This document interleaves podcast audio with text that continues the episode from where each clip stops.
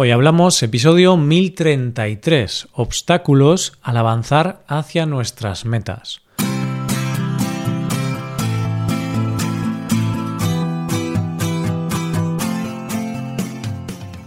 Bienvenido a Hoy Hablamos, el podcast para aprender español cada día.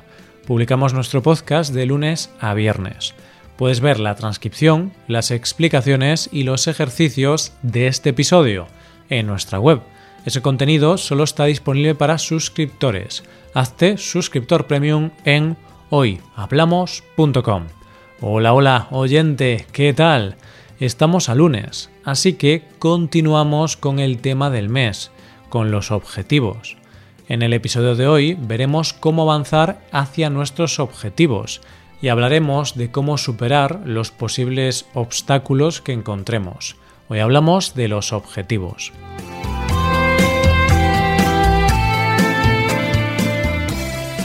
¿Ya tienes claros los objetivos que quieres alcanzar este año? Perfecto. Ese es el primer paso. Sabes lo que quieres y por qué lo quieres. Genial. ¿Cuál es el siguiente paso ahora? Actuar. Tienes que empezar a trabajar y esforzarte para conseguir ese objetivo. Ay, si fuera tan fácil conseguir algo. Sí, todos sabemos que para conseguir algo hay que actuar, hay que ponerse a trabajar y después de meses, si has trabajado y te has esforzado, probablemente consigas el objetivo o estés cerca. Pero una cosa es decirlo y otra cosa es hacerlo. Tenemos un refrán que podemos usar en este contexto. Las palabras se las lleva el viento. Enero es el mes en el que más promesas nos hacemos a nosotros mismos, pero después de unos meses nos olvidamos de esas promesas y dejamos de trabajar hacia nuestros objetivos. Por eso, en el episodio de hoy veremos algunas de esas cosas que nos impiden avanzar correctamente hacia lo que queremos lograr. Primero, estoy dando por hecho que ya tienes claro qué quieres conseguir, por qué lo quieres conseguir y tienes tu objetivo bien definido.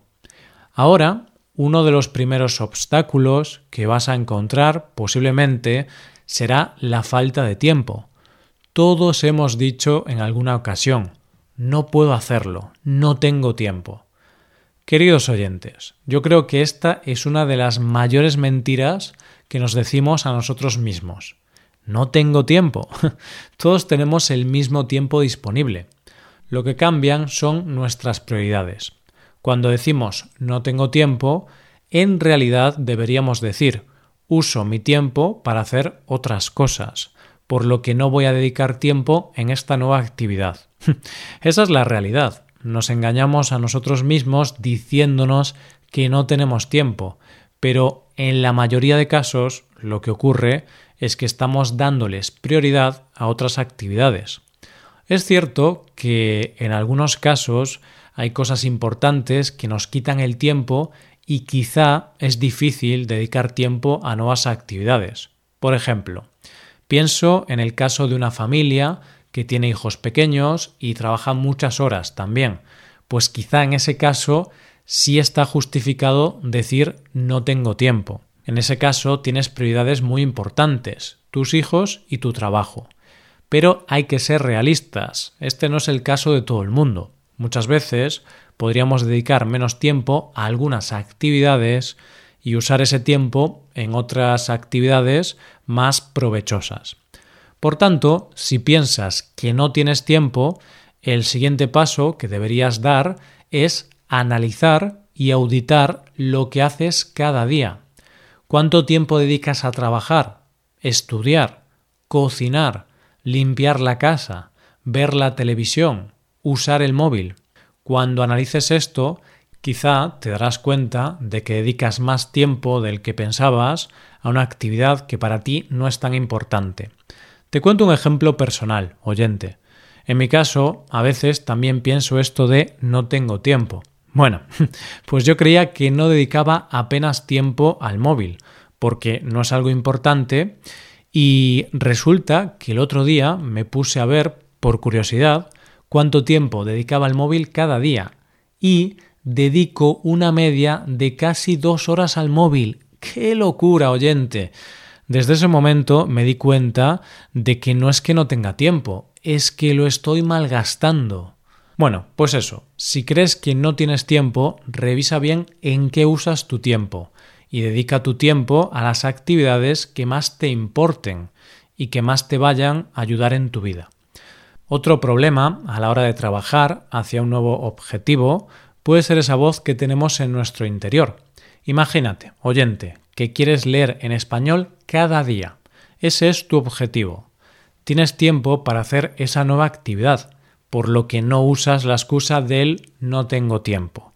Pero hay una extraña fuerza interior, una voz interior que te impide ponerte a hacerlo. Cada vez que piensas, Venga, voy a leer ese libro en español.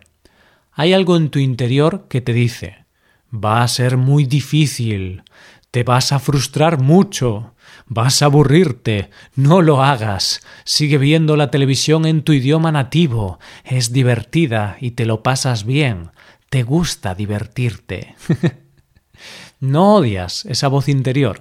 Bueno, oyente, esa voz interior es la famosa procrastinación es el acto de postergar una actividad porque nos da pereza, miedo, porque no sabemos cómo empezarla.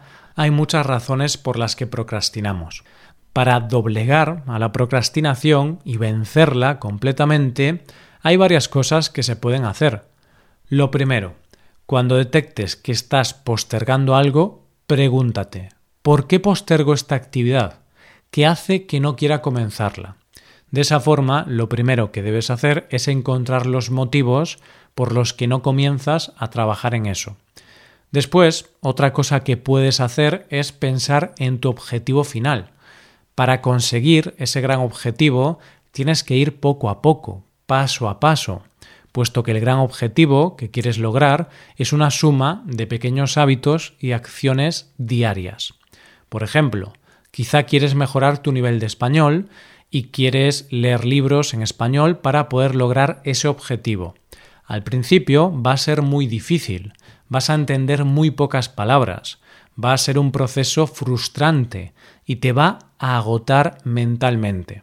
Pero si perseveras, si continúas leyendo cada día, después de unos meses te darás cuenta de lo mucho que has avanzado y verás que ya entiendes mucho mejor lo que lees, y disfrutas mucho más tus lecturas en español.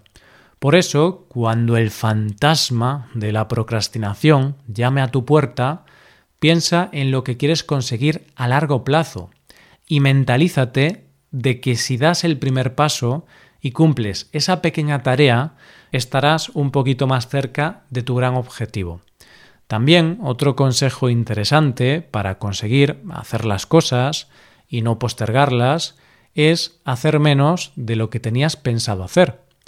Por ejemplo, imagínate que te has planteado hacer una hora de ejercicio cada día, pero claro, llega el momento de hacer ejercicio y te da muchísima pereza. Y tu mente se inventa mil excusas para no hacer nada. Bien, pues en este caso podría ser interesante replantear esa actividad.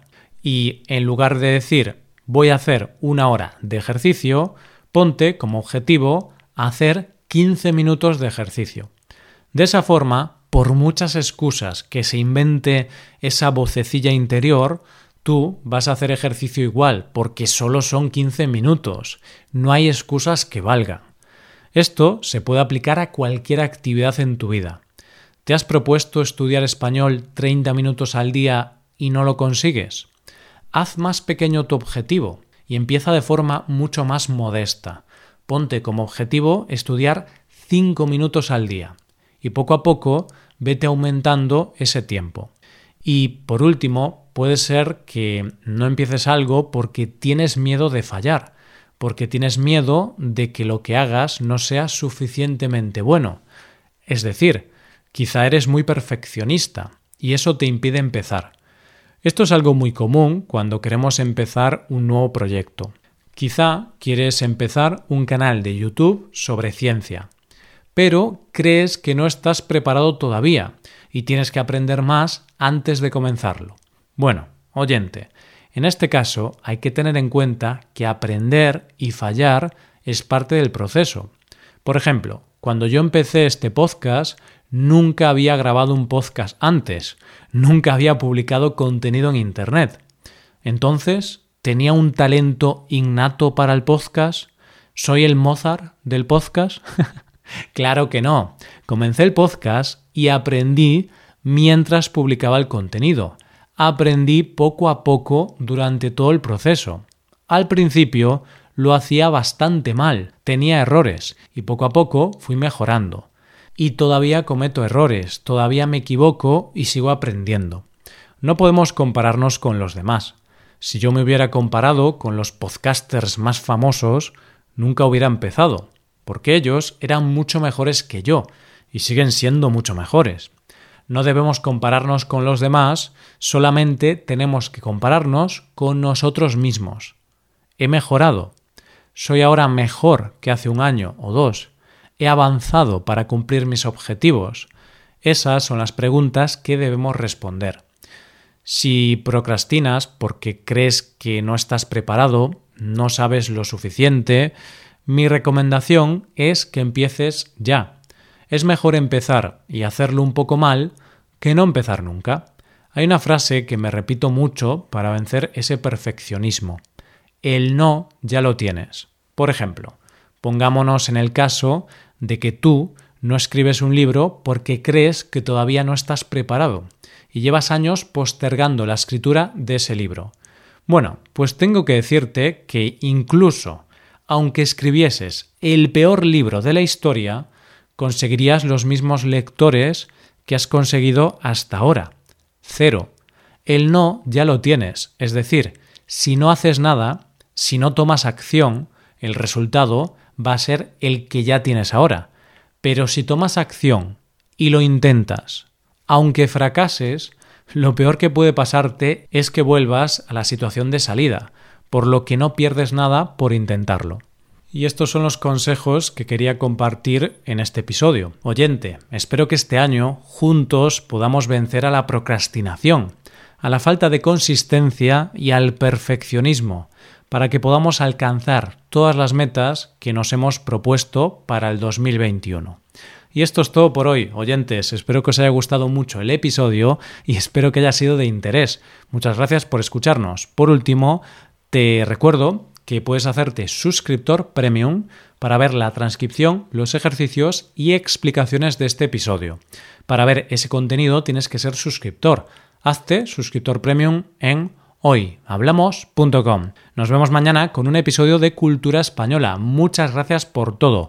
Pasa un buen día. Hasta mañana.